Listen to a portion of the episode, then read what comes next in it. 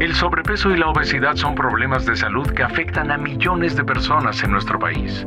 Por fortuna, existen médicos expertos como usted que dedican su vida a prevenir y revertir sus efectos en una misión sin precedentes.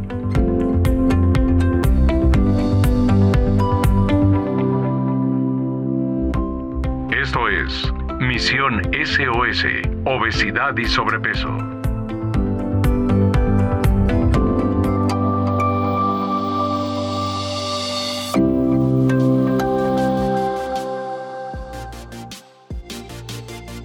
Sean bienvenidos a nuestro podcast SOS Misión Obesidad y Sobrepeso, un espacio en donde hablamos de los grandes problemas que afectan a la salud de millones de mexicanas y mexicanos, el sobrepeso y la obesidad.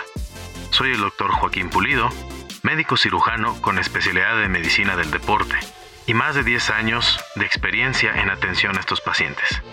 En esta ocasión abordaremos un tema de gran importancia en torno a la obesidad. Este es obesidad, resistencia a la insulina y lipotoxicidad.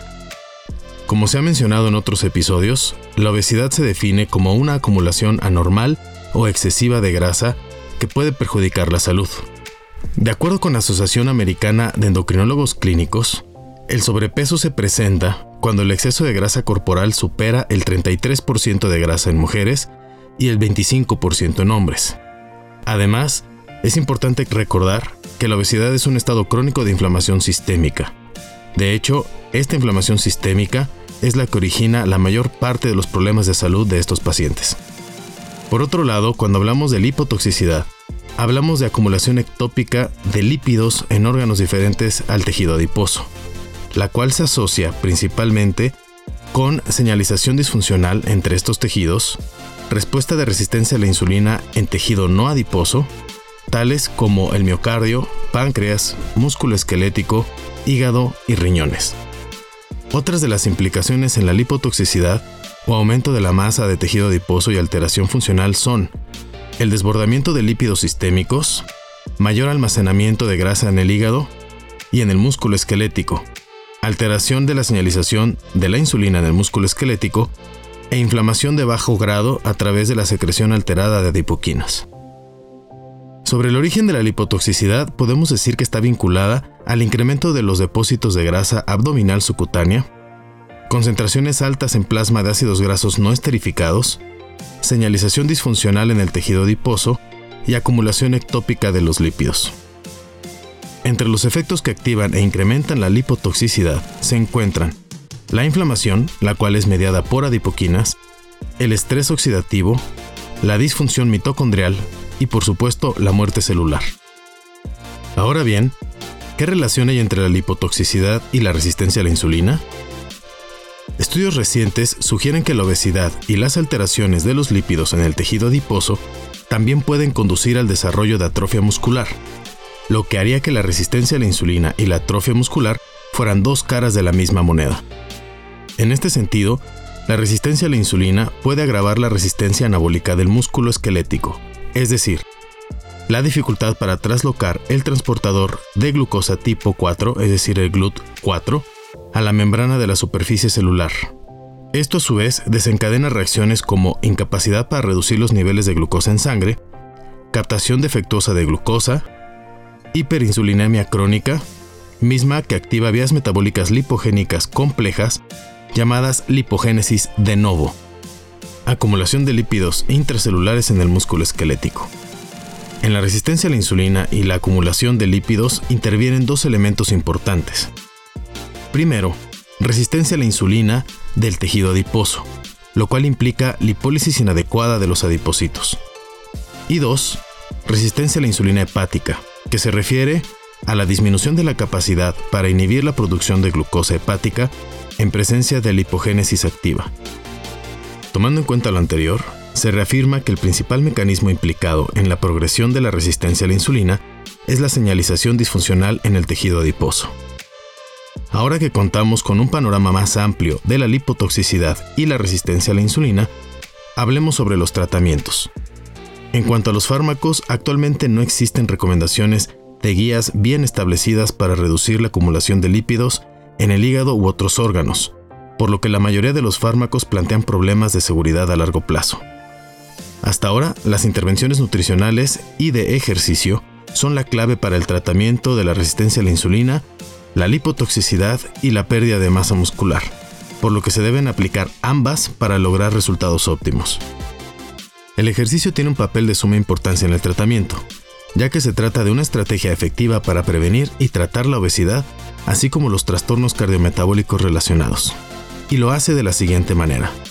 Genera pérdida significativa de masa grasa corporal, redistribución de sustratos energéticos, optimización del gasto energético global, mejora de los circuitos hipotalámicos que controlan el apetito, saciedad y gasto energético, y disminución de la inflamación sistémica y resistencia a la insulina. Por lo que se refiere a los factores solubles inducibles por el ejercicio, existe una red compleja de interacciones endocrinas en la que los factores circulantes liberados en respuesta al ejercicio interactúan a través de cambios fisiológicos y la intercomunicación orgánica. En dicha red encontramos las miocinas, hepatocinas, osteocinas, citocinas inflamatorias y adipoquinas inflamatorias. Para continuar, hablemos ahora del metabolismo del ejercicio y su importancia en la glucemia. Algo que hay que tener en cuenta sobre el tema es que tanto el ejercicio como la insulina aumentan de forma independiente el transporte de glucosa al músculo esquelético a través de la translocación de proteínas transportadoras también llamadas GLUT4. Tan solo una sesión de ejercicio activa múltiples vías para la translocación de GLUT4, con 30 a 40 minutos de ejercicio realizado, hay una mayor efectividad de la insulina a pesar de haberse concluido con los efectos agudos del ejercicio. Un programa estructurado de ejercicio es eficaz para el control de la resistencia a la insulina en la diabetes mellitus tipo 2, tomando en consideración que mejora los niveles de insulina en ayuno, el índice de HOMA, glucemia en ayuno, el índice de masa corporal y como tal la composición corporal. En este punto vale la pena mencionar los efectos y funcionamiento del ejercicio en el manejo de la glucemia. El páncreas libera insulina a la sangre en presencia de niveles altos de glucosa. Mediante una cascada de señalización, la insulina lleva transportadores GLUT4 a la membrana. Cuando hay resistencia a la insulina o diabetes, no se traslocan los GLUT4 y la glicemia se eleva. El ejercicio, por diferentes mecanismos y vías, incrementan la traslocación de GLUT4 a la membrana aún en ausencia de insulina. Una mayor presencia de GLUT4 reduce la glicemia y controla sus efectos lesivos a largo plazo. ¿Cuál es el papel de las citocinas en el ejercicio? Para responder esta cuestión, es preciso considerar que los niveles cambian en respuesta al ejercicio. El ejercicio reduce los niveles de grasa visceral independientemente de la pérdida de peso. Las sesiones de ejercicio desencadenan cambios en el perfil de adipoquinas y resultan en una disminución de la masa grasa blanca. Dentro del grupo de las adipoquinas encontramos tres importantes, la leptina, adiponectina y resistina, las cuales describiremos brevemente a continuación. La leptina se expresa preferentemente en el tejido adiposo blanco subcutáneo y es liberada por los adipocitos. Suprime el apetito y promueve el gasto de energía.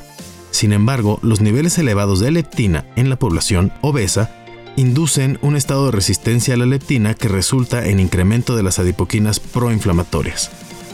Además, se han descrito disminuciones agudas en las concentraciones de leptina en respuesta a los episodios agudos de ejercicio tanto aeróbico como de resistencia, lo cual resulta en un incremento agudo de apetito que va a resultar en una sobrealimentación compensatoria, por lo que es necesario realizar ejercicio de forma crónica para evitar este efecto. La adiponectina se expresa casi exclusivamente en los adipocitos. Tiene propiedades sensibilizantes a la insulina, antiinflamatorias y antiheterogénicas. En la obesidad, los niveles se encuentran reducidos por hipoxia, estrés oxidativo, resistencia a la insulina y otras adipoquinas. Hay un aumento de las concentraciones de adiponectina durante el periodo de recuperación después de sesiones de ejercicio aeróbico agudo y de resistencia que dependen de la intensidad del ejercicio. Con respecto al ejercicio crónico, los niveles de aniponectina aumentan, especialmente con intervenciones aeróbicas. Finalmente, tenemos la resistina, que es liberada principalmente por los monocitos y macrófagos. Interviene en estímulos proinflamatorios y perpetúa la respuesta proinflamatoria y la resistencia a la insulina. La reducción de los niveles de resistina inducida por el ejercicio se debe al entorno antiinflamatorio que provoca la misma actividad física y es independiente de los cambios de la composición corporal. Antes de cerrar, veamos un par de recomendaciones útiles en torno al ejercicio en la obesidad. Primeramente, de acuerdo con la recomendación del Colegio Americano de Medicina del Deporte, es recomendable realizar 250 minutos de ejercicio por semana con una intensidad moderada, ya que este se relaciona con pérdida de peso y su posterior mantenimiento. 2. Tanto el entrenamiento de fuerza como el entrenamiento de resistencia aeróbica son eficaces para mejorar la composición corporal, por lo que siempre es recomendable realizar ejercicio de tipo mixto. Para finalizar, repasemos juntos algunas ideas clave de este episodio. Primero, es importante tener presente el trasfondo fisiopatológico y metabólico de la obesidad. La resistencia a la insulina y la lipotoxicidad se encuentran presentes en todo paciente con sobrepeso y obesidad, especialmente en quienes son sedentarios. El ejercicio prescrito médicamente es pilar fundamental del tratamiento. Existen beneficios del ejercicio independientemente de los cambios en la composición corporal. No solo se trata de perder grasa, se trata de una restauración metabólica por lo que los profesionales de la salud debemos de estar comprometidos con dar el ejemplo a nuestros pacientes y realizar ejercicio de forma regular. Recuerden, las palabras mueven, los ejemplos arrastran. Y pues bueno, gracias por escucharnos y ser parte de esta nueva entrega. Lo invitamos a seguir nuestros próximos capítulos para conocer más sobre la obesidad y el sobrepeso y los abordajes ante estas problemáticas de salud. Hasta pronto.